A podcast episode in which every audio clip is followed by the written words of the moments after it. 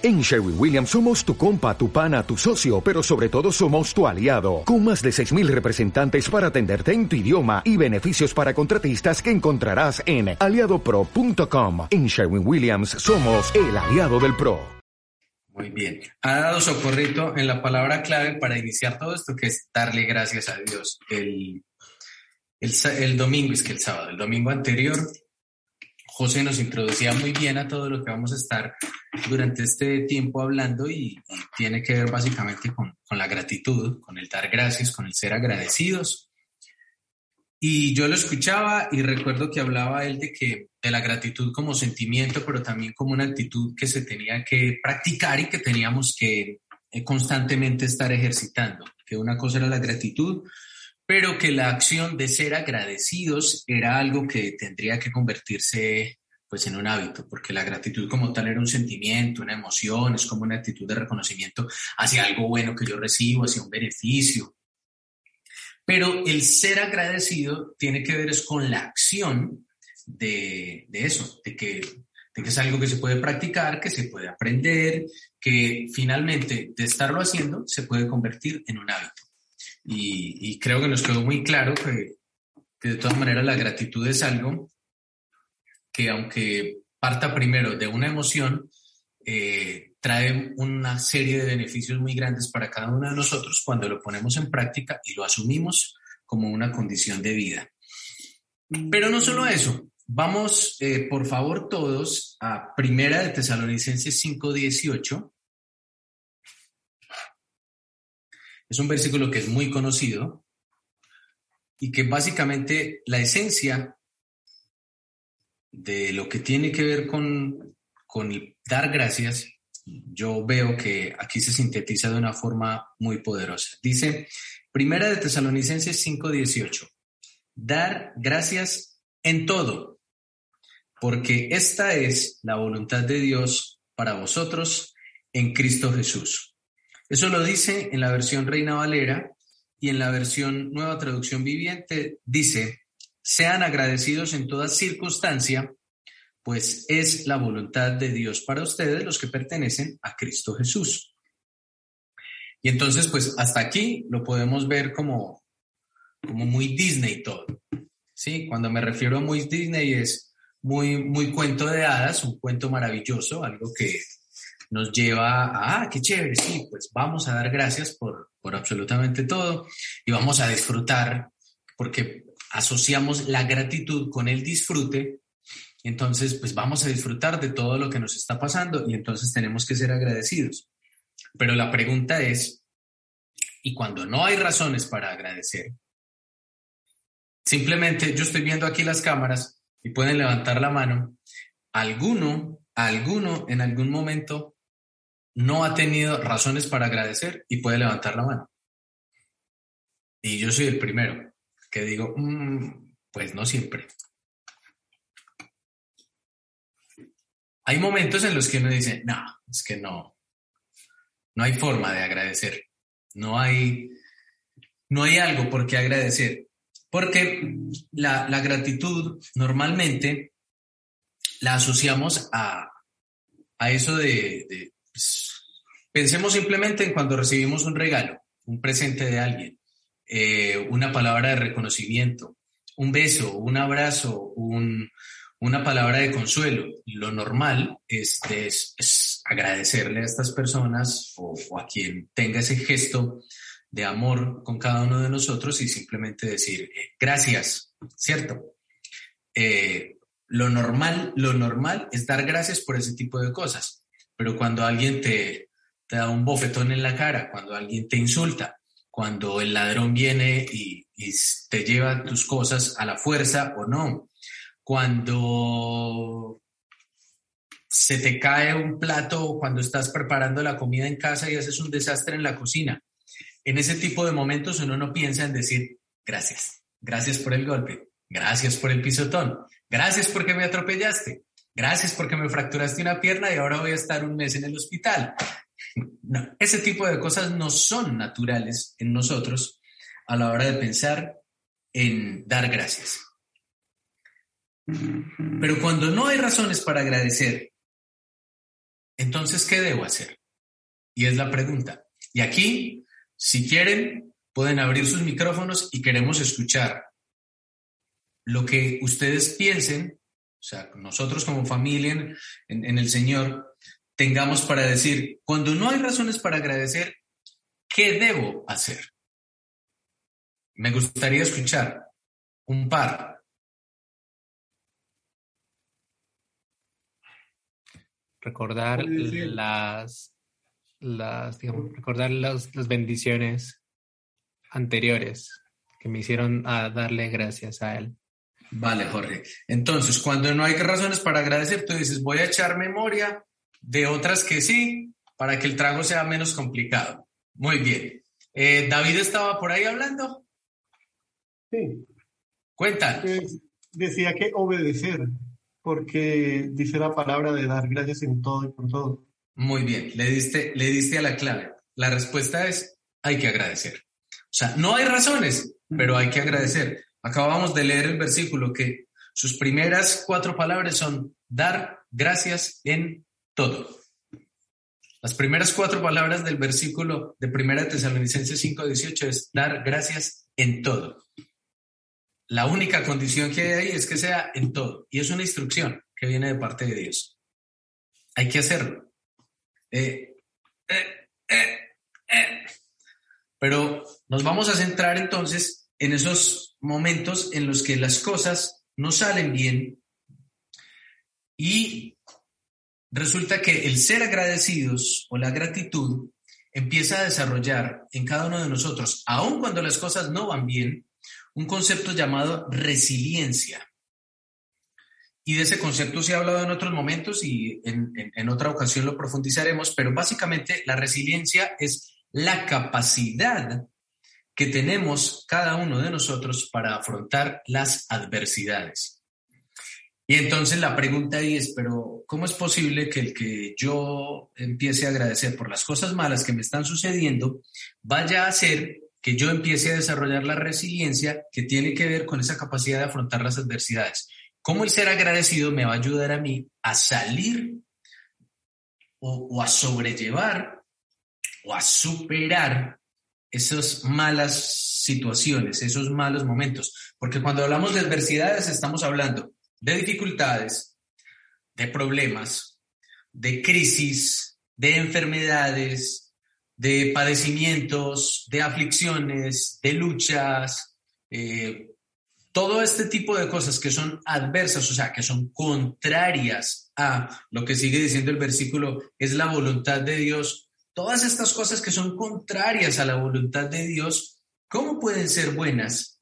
¿Y cómo puedo yo enfocarlas de una manera en la que se conviertan en algo que finalmente me ayuden a mí a afrontar la adversidad y pueda yo sacar lo bueno de ello. O sea, ¿cómo puedo hacer para que de algo tan, tan ácido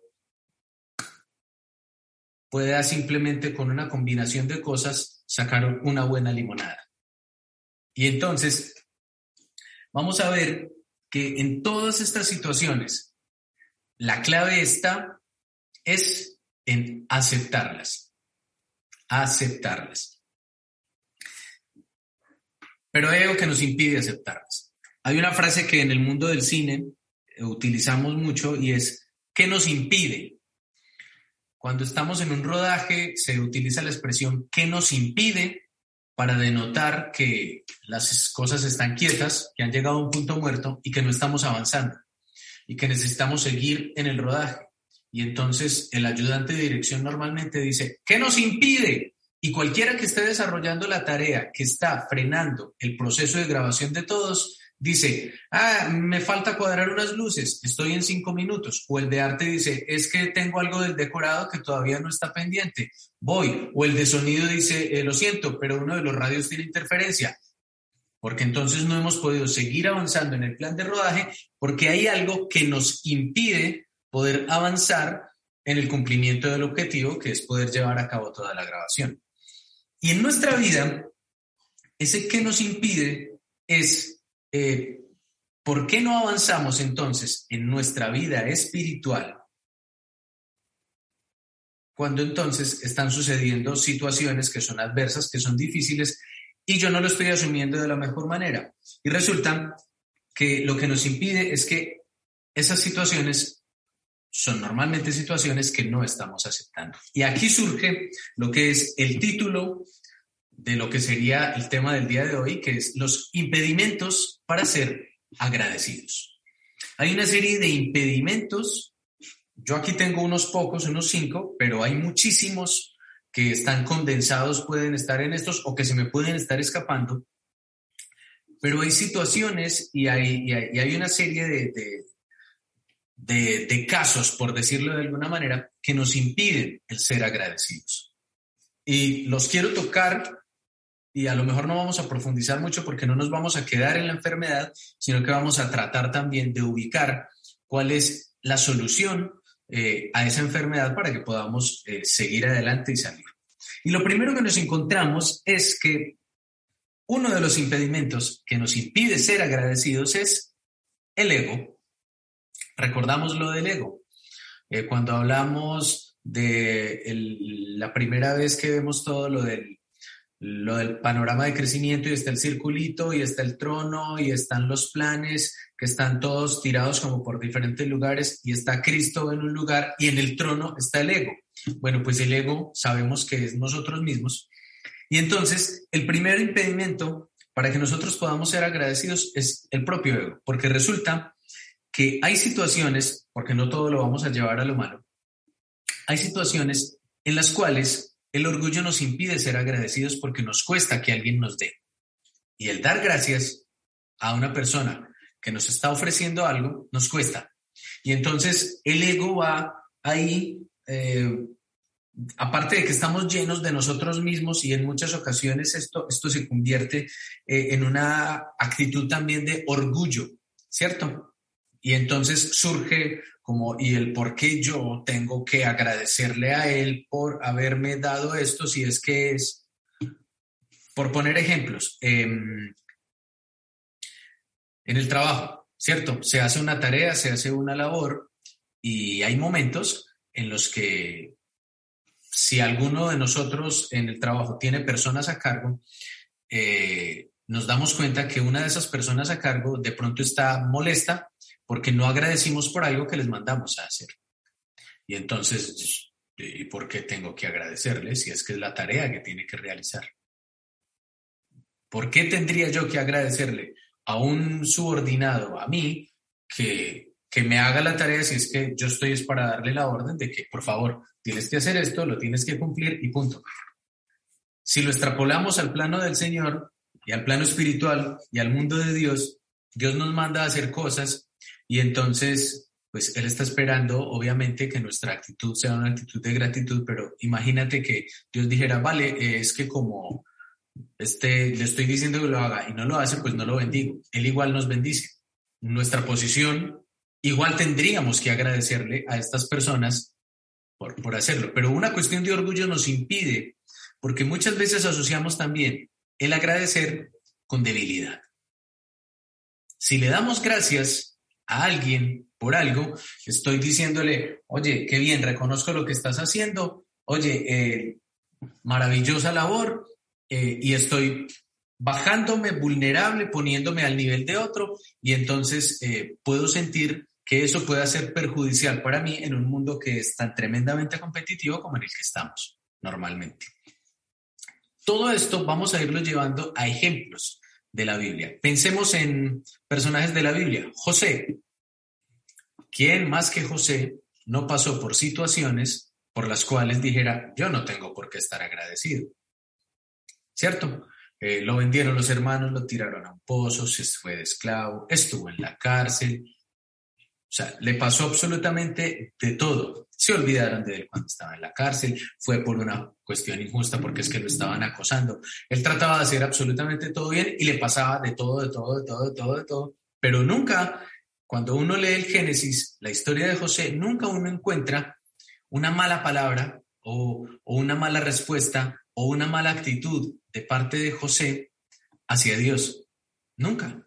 Siempre fue un hombre que en sus comportamientos le agradeció a Dios por todo. Personajes como, como Job también pasaron por una cantidad de, de adversidades, de dificultades, de problemas, de enfermedades, de padecimientos, de aflicciones, que finalmente nunca renegó tampoco contra Dios. Y si, y si venimos más, más, más adelante, pues estaba Jesús. Jesús también, y él también padeció, y él también sufrió, pero aún en el momento del Getsemaní, nunca, nunca surgió algo que no debía. Sea, hizo algo indebido, no. Se comportó de manera indebida, no. Renegó, no. Su posición siempre fue la misma. O sea, acepto el asunto y doy gracias. Entonces, impedimento uno, el ego, que tiene que ver con nosotros. El ego tiene que ver con nosotros mismos. O sea, nosotros mismos ponemos como impedimento la situación de no dar gracias. Ahora, otra situación que nos impide ser agradecidos es que subestimamos o desconocemos el efecto de ser agradecidos. Eh, los padres siempre se esmeran por cada uno de nosotros y por hacer cosas maravillosas por nosotros.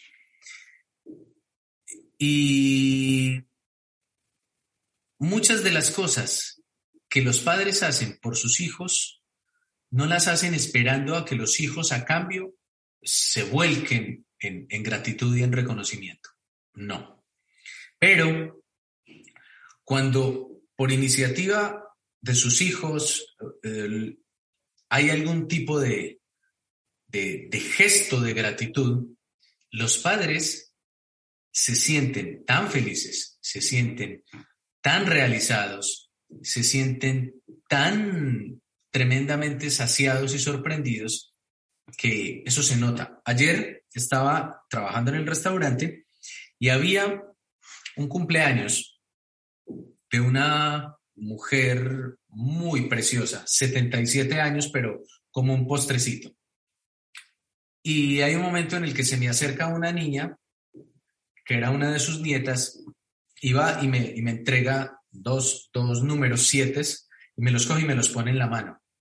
Me dice, que no se dé cuenta, que no se entere, es para la tarta que tenemos preparada, que sea sorpresa, por favor. Yo, vale, perfecto.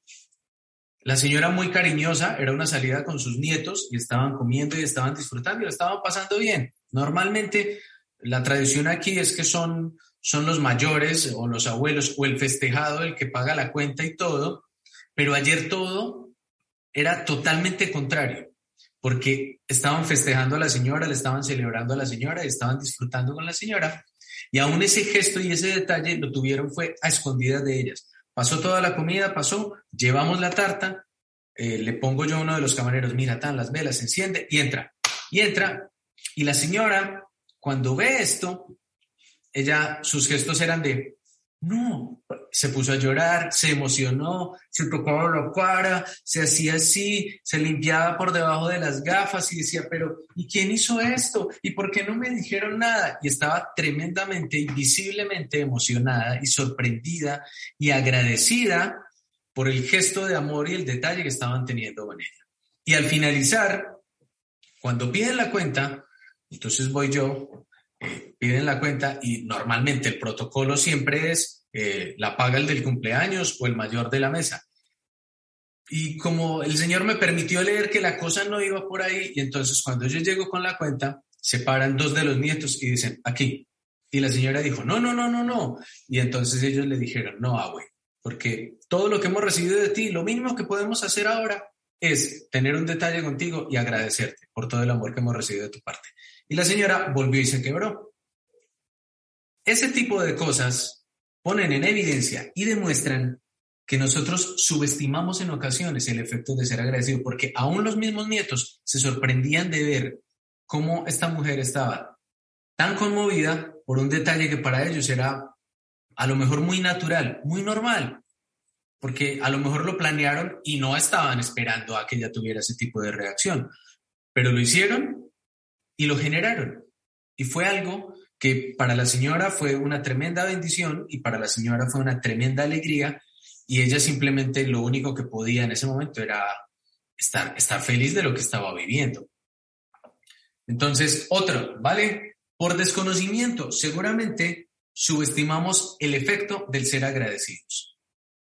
¿Vale? Con los demás. Entonces, el primero tiene que ver conmigo. El primer impedimento, que es mi ego. Pero el segundo, entonces, va a tener que ver con los demás. El tercero es una visión incorrecta nos impide ser agradecidos. ¿Cómo que una visión incorrecta? Eh, normalmente uno se para al espejo y espera pararse al espejo y verse, ¿cierto? Y uno se para al espejo para verse y para ver qué es lo que está, qué es lo que está, por ejemplo, aquí en mi caso tengo el cabello en la cara y si yo me miro a la cámara que es como un espejo, yo pues yo me lo quito pues porque aparte de que me molesta digo, oh, se ve mal. Em, pero en muchas ocasiones lo que hacemos es que miramos espejos que, que aparte de que no están bien, porque no son buenos espejos, eh, que no están en la perspectiva correcta, son espejos que finalmente tampoco son espejos que estén, eh, ¿cómo llamarlo de algún modo? Certificados eh, bajo los preceptos absolutos de Dios. Me explico mejor. Eh, hay muchas personas que son infelices porque no tienen los recursos económicos que otros tienen y entonces entran a compararse. Y se comparan con personas que a lo mejor, eh, porque también abiertamente se dice, pues yo oro, yo busco, yo diezmo, yo me congrego, yo eh, me entrego, yo estoy dedicado al Señor. Y estos otros que ni siquiera, ni siquiera tienen temor de Dios, pues están mejor que yo.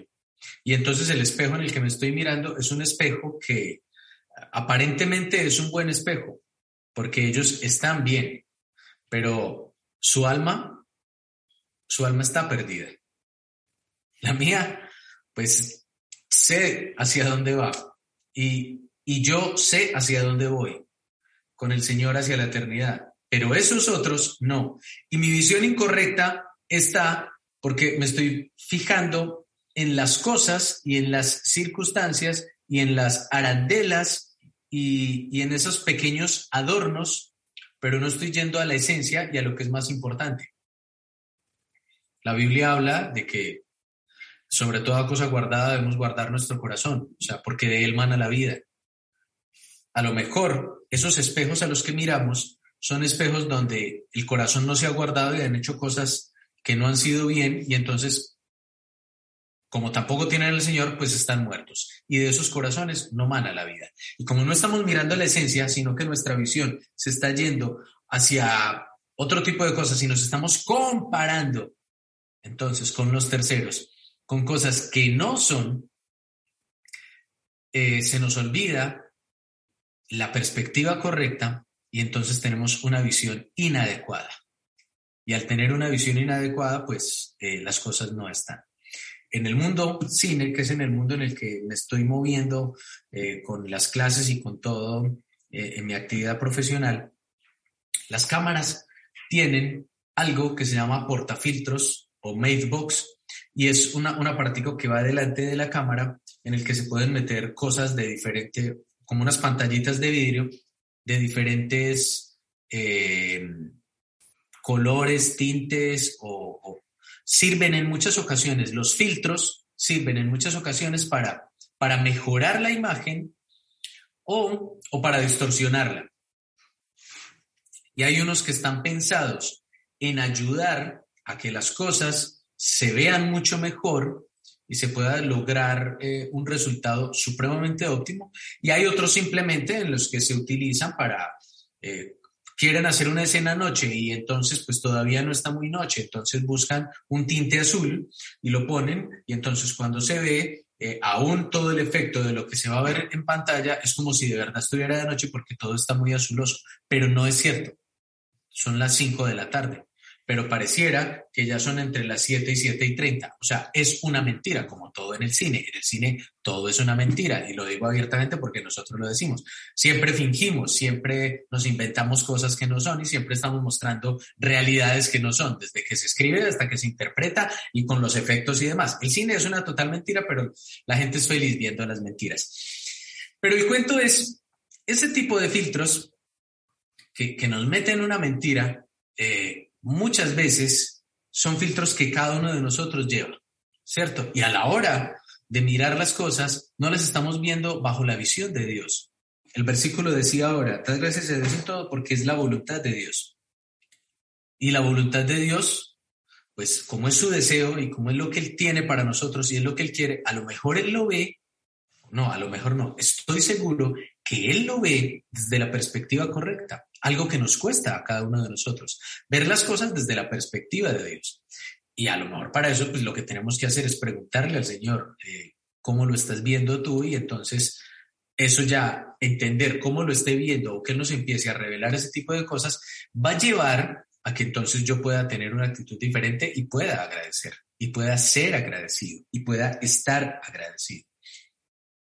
Entonces, una visión incorrecta nos impide también ser agradecidos. Uno, el ego. Dos, el subestimar o desconocer el efecto que produce la gratitud.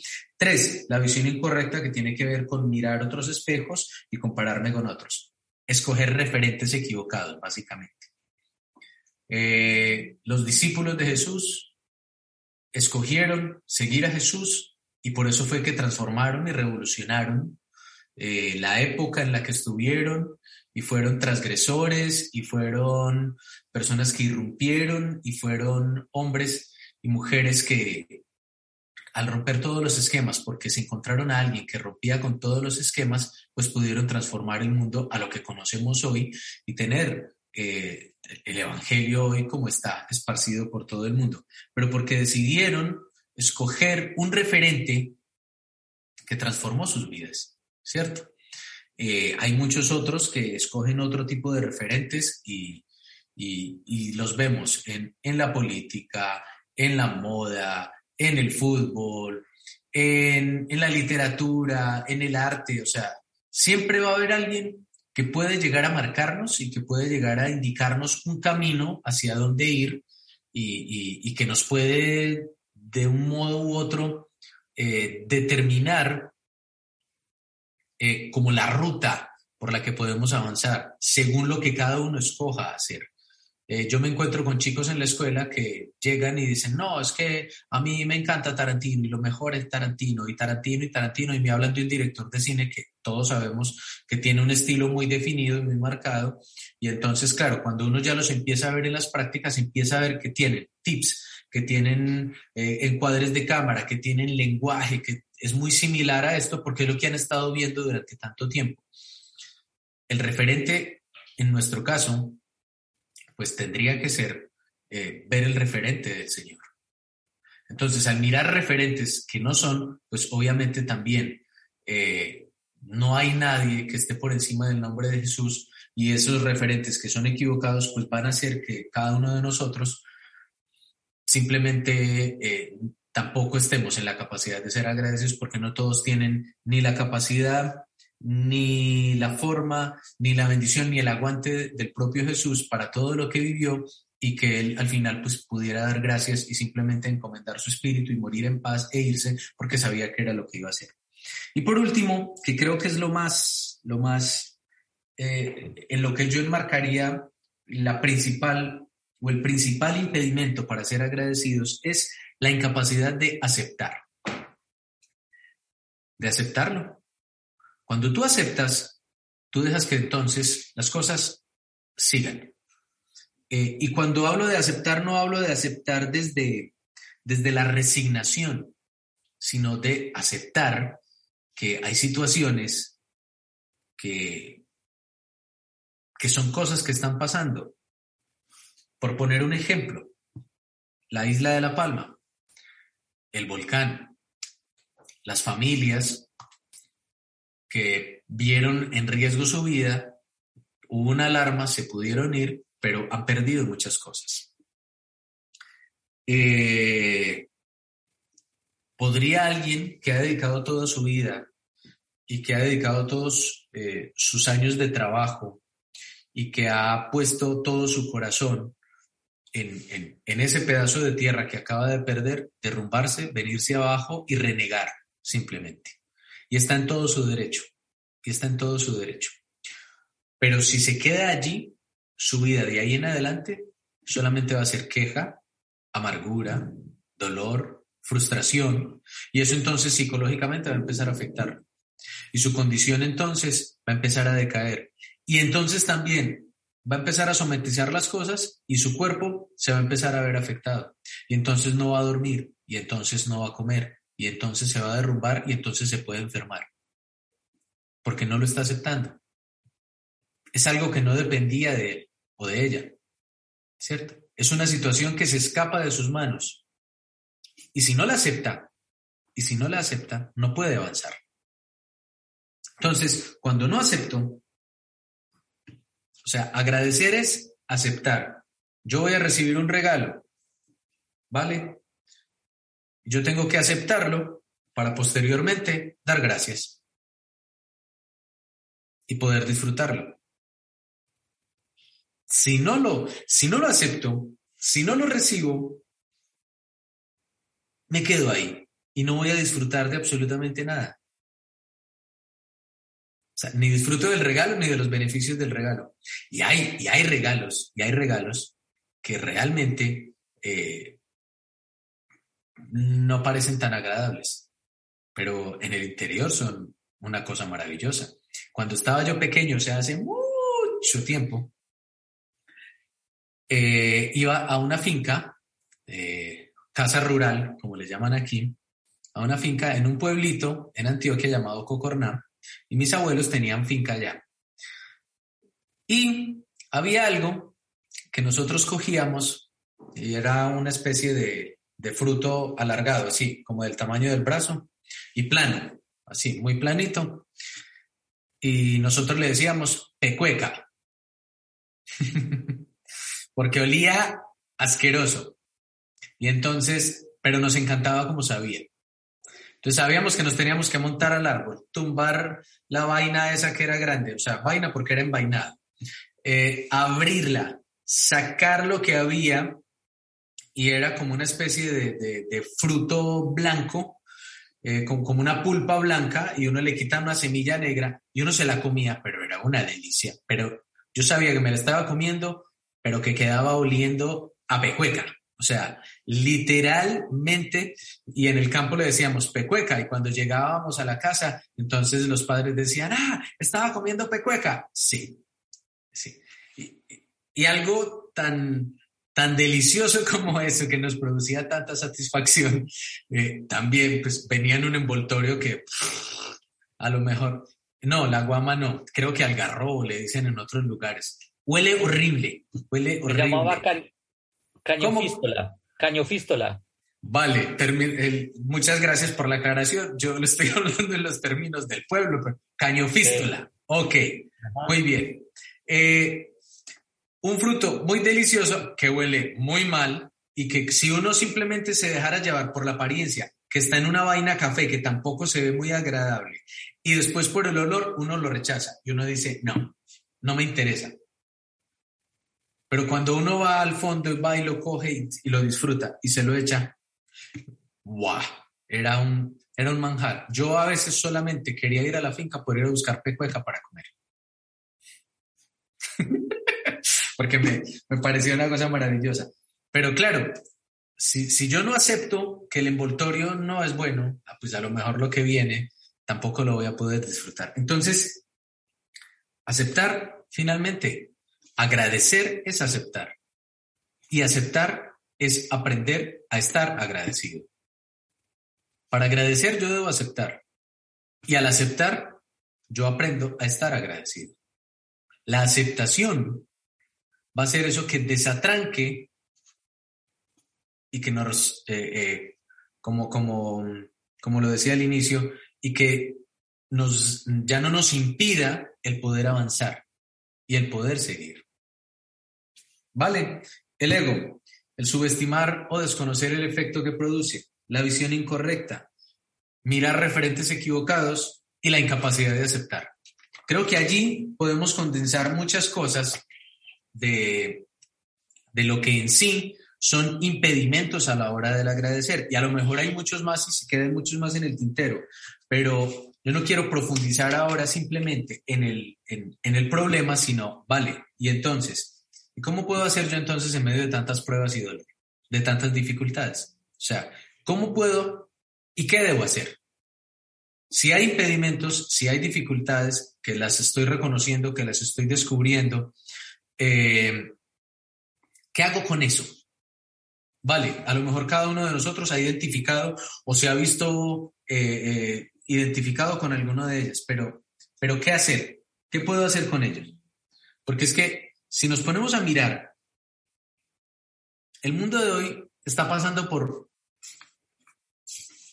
por una serie de eventos que eh, no nos llenan de mucha esperanza para decir que debamos ser agradecidos. A ver, hay una pandemia mundial, que eso ya nos ha limitado la vida de muchas formas y nos transformó todo, el, entorno, la forma de relacionarnos, la forma de trabajar, eh, la forma de, hacer nuestra vida social, absolutamente todo se vio eh, eh, tocado por esta situación de la pandemia mundial. Pero es que para muchos no solamente ha sido en, en, lo superficial donde se ha visto afectado, sino que se han visto afectados porque también han perdido seres queridos, familia, ¿cierto? A muchos se les ha llevado esta situación, se les ha llevado gente que era tremendamente valiosa para ellas. Pero también hay catástrofes. Entonces, según la época del año, o, hay una filomena, o, o hay un volcán en erupción, o hay riadas eh, en algunas zonas de España eh, que uno pensaba que solamente en Colombia se inundaba Barranquilla cuando los arroyos, pero no, eso pasa en, absolutamente todo lado. Eh, y hay una serie de circunstancias de la naturaleza y hablan del calentamiento y del desprendimiento de los polos y, que todo se está afectando y que estamos acabando con todo. Y, uno dice, vale, esto está, es que, es que realmente vamos, vamos muy, muy, muy tremendos. Pero, pero también nosotros como hijos de Dios, o, no sé, o es mi pensamiento, últimamente lo tenemos un poco más complejo porque es que nos estamos encontrando que las personas que deciden están construyendo una sociedad con una carencia total de absolutos. Hay una pérdida de absolutos. Y cuando hablo de absolutos, hablo de los principios absolutos en los que nosotros hemos decidido creer. ¿Sí? Y entonces eh, ahora tenemos que hablar de, ellos, de ellas, de ellas, de, que tenemos que ser tremendamente inclusivos y no discriminar. Eh, pero entonces nosotros estamos siendo discriminados porque tenemos que ser tolerantes con unos, pero los demás no pueden ser tolerantes con nosotros. Eh, que nos encontramos con condiciones o, con, o, con, acciones o actuaciones de parte de las personas que están dirigiendo eh, en términos de, política, y no solo hablo del asunto España, no, en Colombia pasa, en Latinoamérica pasa, que nos encontramos que la gente que está allí en el poder es gente que está sin temor, sin principios, eh, que les da lo mismo pararse en los lugares honorables a insultar a los demás en vez de decir estoy trabajando por la sociedad de esta manera, sino que no, lo que yo hago bueno no es esto, sino que lo malo que tú haces es esto. Y eso es algo que no solamente lo estamos viendo aquí, sino, como les digo, en todo, eh, hay en el Parlamento británico se han ido los golpes, los chinos hemos visto sesiones en las que hay patadas karatecas, eh, aquí eso es una telenovela tipo Corintellado en la que solo van insultos a, la versión mexicana, en Colombia un poco más de todo. O sea, la sociedad que se está creando es una sociedad que carece de principios absolutos, de valores absolutos, porque como está la posmodernidad en su apogeo tan grande, pues todo es relativo. Pero resulta que Dios no es relativo. Entonces, todo este, este, este gran panorama, este marco, eh, nos hará pensar, y entonces sí hay razones para, para estar agradecido y para ser agradecido. Sí. Y Dios nos está diciendo, sí, hay que dar gracias por todo. Porque la tercera parte del versículo dice que es para vosotros en Cristo Jesús. O como lo dice esta nueva traducción viviente, para ustedes los que pertenecen a Cristo Jesús. Lo leo completo. Sean agradecidos en toda circunstancia, en toda circunstancia, pues es la voluntad de Dios para ustedes los que pertenecen a Cristo Jesús. La condición de ser agradecidos, el acto de ser agradecidos, el hábito de ser agradecidos, es algo que Dios nos está demandando a los hijos de Dios, a los que decidimos creer en Jesucristo. Y esto puede llegar a marcar la diferencia a esa sociedad que está haciendo las cosas tan tremendamente mal, porque si mostramos un espejo donde los principios absolutos, las verdades eternas, los principios de Dios, pueden llegar a transformar, a lo mejor podamos empezar a generar un cambio en nuestro entorno más cercano primeramente y luego podamos llegar a esferas mayores. Pero lo primero que se tiene que afectar es nuestro entorno. Entonces, ¿qué debo ser agradecido? Sí, claro que sí.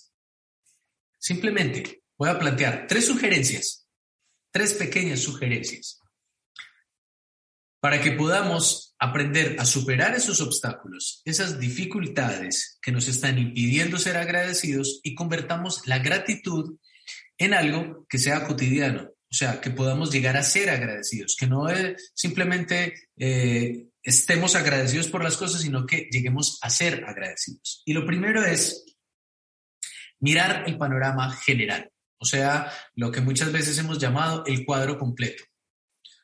Ver todo, no ver solo este pedacito.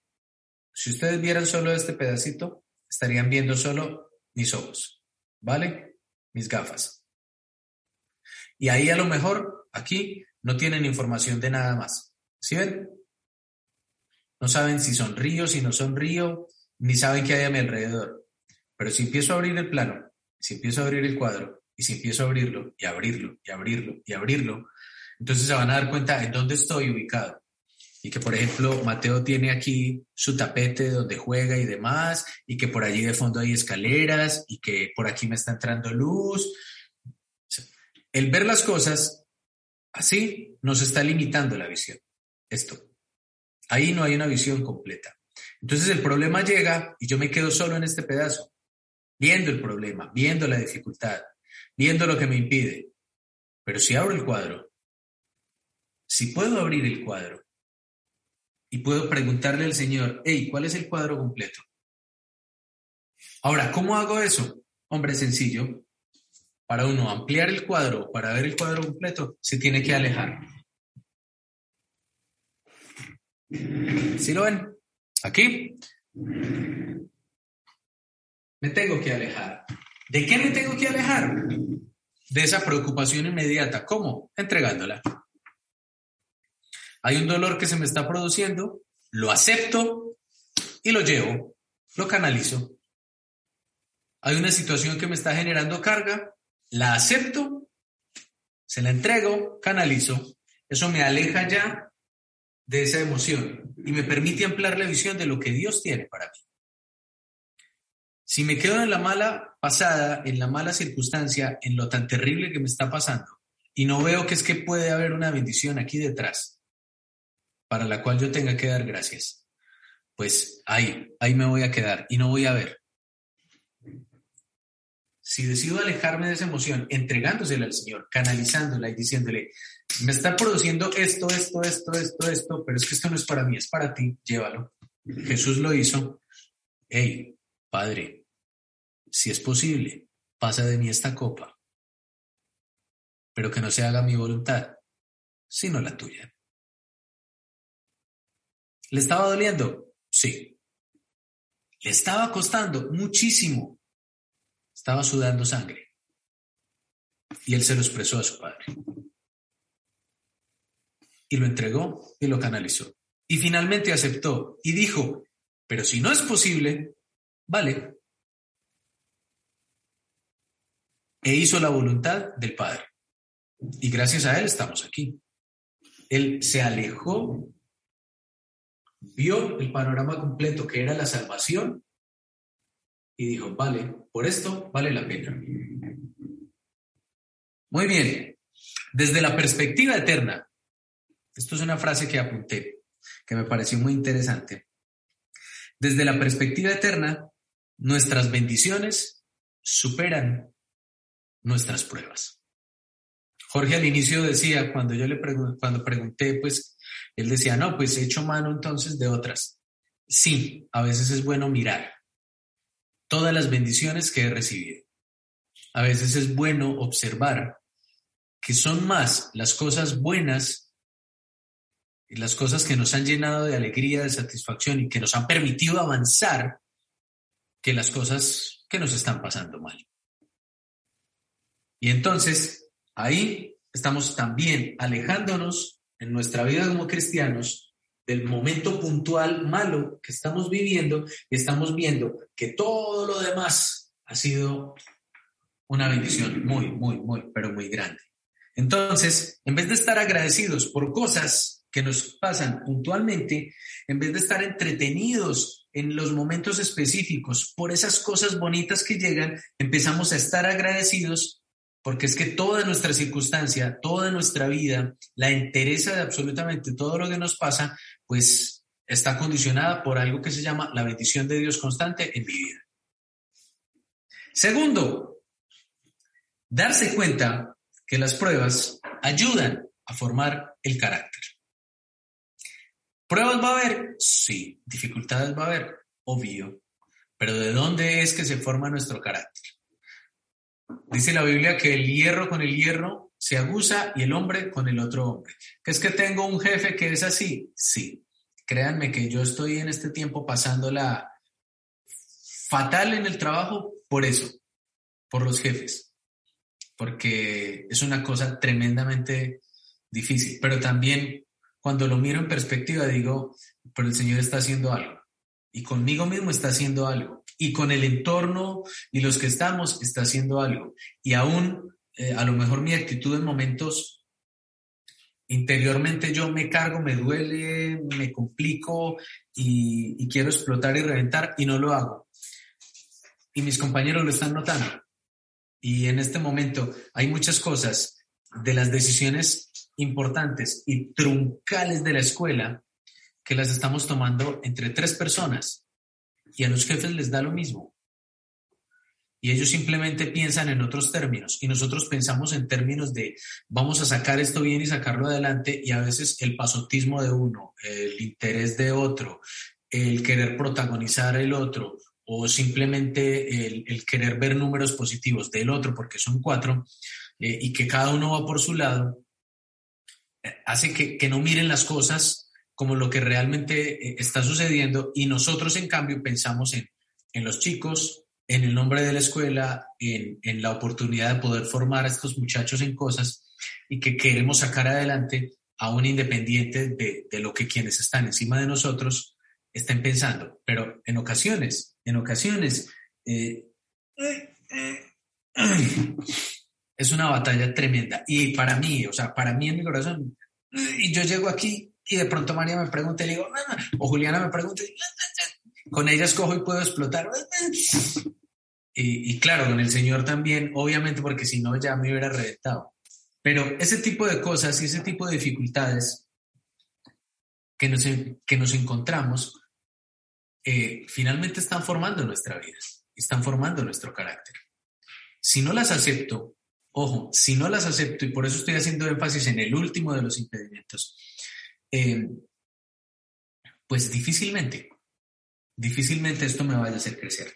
Pero si entendemos eso de esta manera y entendemos que las pruebas nos ayudan a convertirnos en mejores personas, pues a lo mejor vamos a ser agradecidos. Eh, simplemente lanzo la pregunta, ¿cuántas de mis mejores características, piense cada uno de eso, cuántas de las mejores características que tiene las aprendió en medio de circunstancias adversas. Si alguno dicen, uy, como eres de paciente, seguramente esa persona que es paciente es porque ha pasado por una cantidad de situaciones que le formaron la paciencia. ¿Cierto? Eh, eh, otros dirán, uh, como eres de amoroso. Y a lo mejor eh, muchos serán personas que son tremendamente amorosas porque descubrieron el amor en Señor que nos recibieron en sus familias durante toda su vida. ¿Sí? O sea, tuvieron una vida en la que el amor y los besos y las palabras de afirmación y el contacto no eran normal en sus familias, llegaron al Señor, el Señor les demostró que sí y los rodeó de otra familia que sí, y hoy por hoy son personas que son tremendamente amorosas. Porque se rompe, con el Señor se rompe los ciclos viciosos, las cadenas se rompen totalmente. Y tercero, tip o sugerencia, vamos a encontrar el regalo escondido. Es el mismo ejemplo de, de la pecueca, es el mismo. O sea, cuando hay algo, cuando hay algo que me está produciendo un dolor, cuando hay algo que me está generando una transgresión, cuando hay algo que aparentemente es una dificultad para dar gracias, pero me obliga entonces a dejar de mirarme e ir a la fuente y buscar al Señor, pues entonces es algo por lo que debemos agradecer, porque es que estamos yendo a la fuente de vida. Detrás de, imagino que pues personas de aquí habrán visto momentos difíciles de amigos en los que eh, pasan por malas situaciones pero esas malas situaciones al final, después de que nos han visto y les hemos hablado del amor de Dios, los llevan a que tengan una relación con Cristo. Hay personas que en medio de las dificultades se pegan de un clavo ardiendo y el clavo ardiendo se llama Jesús. Obvio, porque se les presenta. Se les presenta Jesús. Y entonces ahí habría que darle gracias a Dios por esas dificultades. Porque ese tipo de, problema realmente era un regalo escondido. hay familias que por la muerte de alguien creyente se convierten en creyentes. Hay familias eh, o hay personas que por la forma en la que le pasan situaciones, pues eh, se acercan a Dios porque son confrontados. En situaciones muy difíciles son confrontados y entonces buscan a Dios. O sea, algo que me haga recurrir a Dios, ojo, algo que me haga recurrir a Dios es algo por lo que vale la pena dar gracias, así sea malo. Si hay una situación que me está haciendo buscar al Señor, Hombre, dele gracias a Dios por esa situación porque lo está llevando a la fuente. No visitamos al médico aliviados, seguro que no. Visitamos al médico cuando estamos enfermos.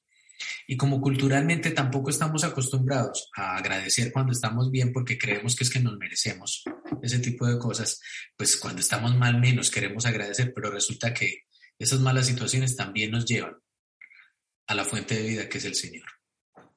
Entonces, si vemos el versículo otra vez en perspectiva, dar gracias a Dios en todo, porque esta es la voluntad de Dios para vosotros en Cristo Jesús. Tres partes en las que se divide ese versículo. Dar gracias a Dios, dar gracias en todo, dar gracias en todo. Eso es una instrucción. Punto. Dar gracias en todo es la instrucción que tiene ese versículo. Porque esta es la voluntad de Dios. Esa es la justificación. No hay más razón. Es el deseo de Dios. Es el deseo de Dios. Hijo, vaya, haga tal cosa. Pero mamá, ¿por qué? Vaya, haga tal cosa. Pero mamá, ¿por qué? Vaya y hace tal cosa. ¿Por qué? Porque mamá te está diciendo que hagas tal cosa. Punto. Es así de sencillo. Dar gracias en todo, porque es la voluntad de Dios.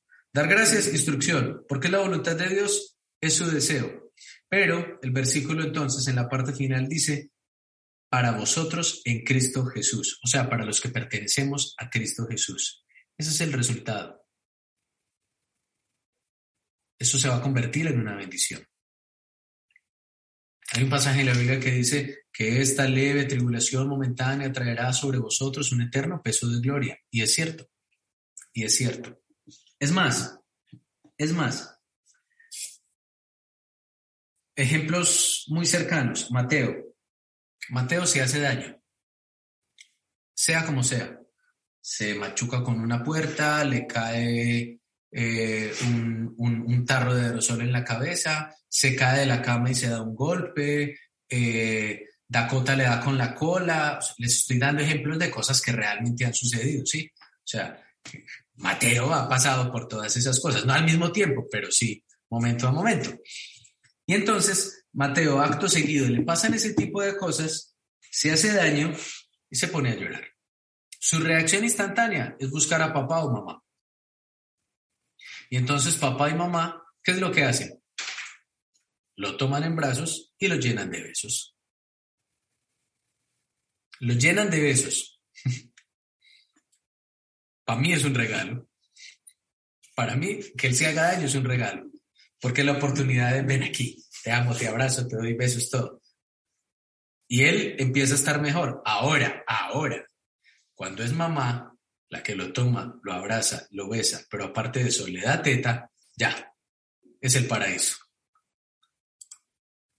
Porque Mateo puede estar en el dolor más profundo, más grande, en el llanto más desesperanzador del planeta, con la pataleta más grande, y pueden darle las caricias, los besos, los abrazos, todo, pero mamá lo pone a beber de la fuente, porque para él su fuente de amor es esa, y él está en paz y está tranquilo. Y ese dolor que él se produjo se convirtió en una bendición. Ese es el regalo escondido. Y yo me sorprendo. Yo lo veo y digo, va, la, la teta analésica. o sea, este niño con eso lo soluciona absolutamente todo. Y las que son madres, pues sí que sabrán que la situación es así. Y yo a veces digo, ay, qué rico yo tener, pero no tengo. no tengo ese poder porque la forma a lo mejor me estoy engordando. Pero el cuento es, el, el, y si él tuviera la oportunidad de decir, gracias mami, a lo mejor decía al final, me imagino yo que cuando tenga ya la capacidad de hablar, pues lo dirá, pero sus gestos después demuestran que ya se le olvida, listo, empieza a sonreír otra vez y empieza a jugar y pasa absolutamente de todo. O sea, él aceptó que eso ya pasó, nos buscó, lo entregó, salió de él, hasta luego, encontró la solución, ya tengo mis regalos, ya tengo mi premio y después de mi premio prosigo en mi vida. Y vuelve. Y vuelve y le pasa, sí, pero el ciclo es el mismo. Viene, busca, recibe amor, recibe la fuente, se tranquilizó, se calmó y volvió a ir. Y como hijos de Dios, es como un símil de lo que puede suceder. ¿Cosas van a suceder? Sí, pero nos manda el Señor a ser agradecidos, a dar gracias en todo. Es un simple versículo, dos renglones. Pero si lo entendemos y lo ponemos en práctica, seguramente aprendamos no a estar agradecidos, sino a ser agradecidos.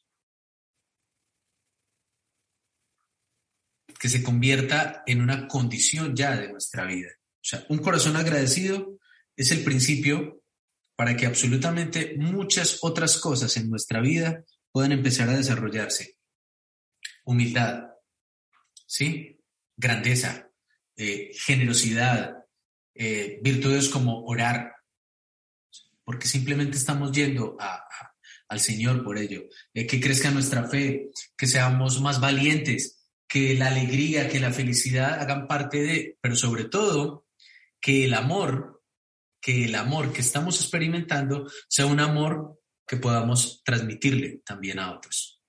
Y eso, al final, se va a traducir en bienestar para nuestra vida y para la vida de las personas que están en nuestro entorno. ¿Vale?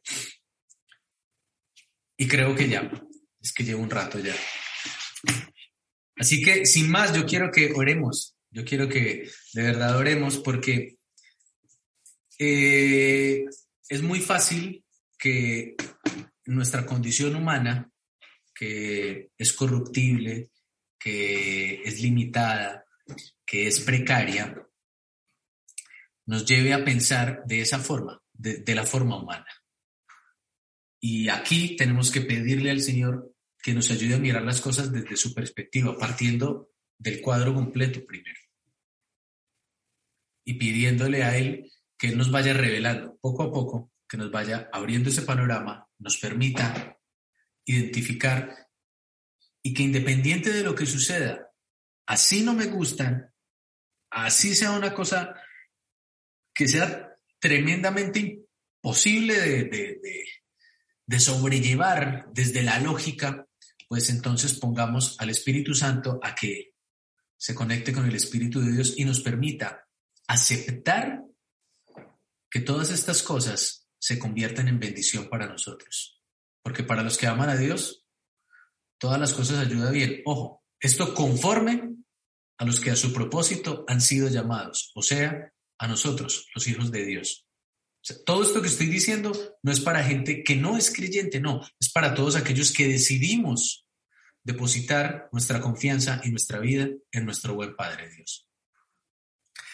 Oremos chicos, chicas, mujeres, niños, niñas, todos. Por allá que veo que hay tantas personas, vale, vamos a orar.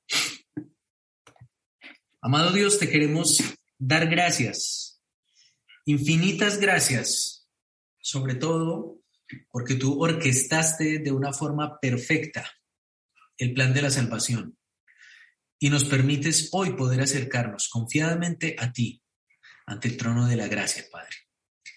Gracias porque el plan que ejecutó tu Hijo hoy me, me justifica delante de ti y me permite disfrutar de tus bendiciones, Señor, de tu amor, de una forma diferente de percibir la vida, de vivir la vida y de enfrentarme, Señor, a este mundo en el cual estamos, pero que es temporal, papá.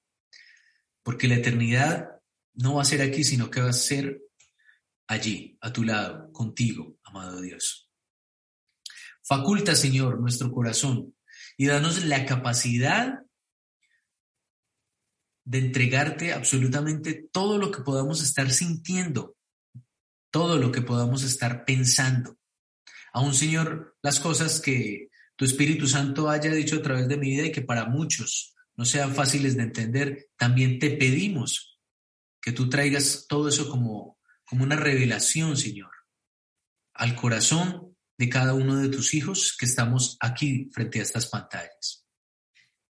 Que más allá, bendito Dios, de, de nuestra condición y de mirarnos y lamernos las heridas y entendernos como víctimas de las circunstancias, podamos entender que somos generadores cambio. Primero en nuestras vidas y luego en nuestros entornos más cercanos y por último en los entornos en los que nos movemos, bendito Dios, y nos desarrollamos. Si queremos poder, Señor, transformar a muchos de los que están a nuestro alrededor, primero tenemos que ser transformados por ti. Y cada uno de nosotros decide en el nombre de Jesús reconocer esas cosas que le impiden ser agradecido y ponerla, Señor, delante de ti. Pero hay que hacerlo. Tenemos que tomar todo esto y presentárselo a Dios. No podemos tragar entero porque simplemente nuestro corazón se va a llenar de amargura y se va a volver una bomba de relojería. Es identificar cada una de esas cosas que se convierten en impedimentos y llevarlos a tu presencia, amado Dios. Ponerlas delante de ti y al momento de entregártelas, Señor, aceptarlas. Aceptar que las circunstancias, por adversas que parezcan, van a traer una bendición. Que las circunstancias que vivamos, Dios, por grandes y dolorosas que puedan ser para muchos, que lo estén viviendo, al final van a traer un eterno peso de gloria y de bendición. Entender que no es que tú las generes, Dios, pero que si tú las permites, es porque va a haber algo bueno en todo esto. Y que de tu mano vamos a poder sacar la mejor parte de tu mano, Señor, siempre vamos a encontrar el fruto al final, que es un fruto muy, muy sabroso, muy suave, que se deshace en la boca, Dios. Como aquel que, que cuando estaba niño yo disfrutaba. Así también, Señor. De esa misma manera. Y entender que en medio de todo, si decido confiar en tu Espíritu Santo, tú no me vas a desamparar. Y no voy a estar, Señor, ni abandonado, ni solo, ni rechazado. Por grande que sea la dificultad, no voy a estar solo, Señor. Y en una época en la que requerimos de, de una compañía, de una presencia en nuestras vidas, de alguien que nos acompañe, lo mejor es el consolador, el que tú nos has dejado, amado Dios. Gracias porque pensaste en todo, absolutamente en todo, papá. Que a ti no se te escapó nada, ni se te ha escapado nada de lo que nos está sucediendo. Haznos hombres y mujeres que deciden aprender a mirar al frente, a levantar la mirada, a poner, Señor, la visión en las cosas de arriba, a tener una perspectiva eterna, a entender, Padre, que más allá de las circunstancias, circunstancias momentáneas, estamos viviendo para la eternidad, que el premio y el galardón son muchísimo mayor y que la recompensa va a ser mucho más alta, papá. Ayúdanos a ser formados en nuestro carácter día a día a través de las dificultades, a través de las pruebas. Ayúdanos a abrazarlas como Jesús abrazó la cruz y a través de eso, haznos mejores, Señor. Y sigue bendiciendo nuestra vida, papá, en el nombre de Jesús. Te rogamos que tu presencia siga con nosotros y que todo aquello que podamos estar viviendo, Dios, yo te lo suplico, se convierta en una bendición para nuestras vidas. Gracias por tu gran amor, por este tiempo, por tu compañía, por tu cuidado, y porque nos permite, Señor, disfrutar de todo aquello que tienes para nuestras vidas. En el nombre de Jesús te oramos y te bendecimos. Amén.